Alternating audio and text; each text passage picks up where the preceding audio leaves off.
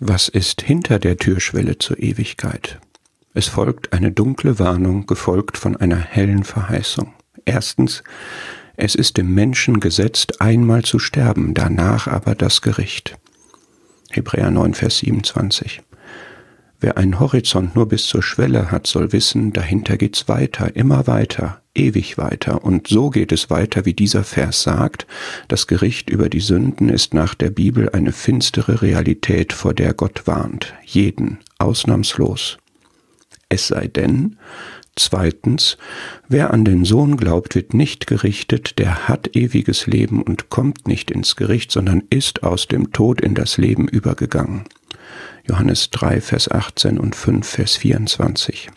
Hinter der Schwelle öffnet sich ein neuer Horizont ohne Sündengericht, hell und Licht, den Gott verheißt, für jeden, der glaubt.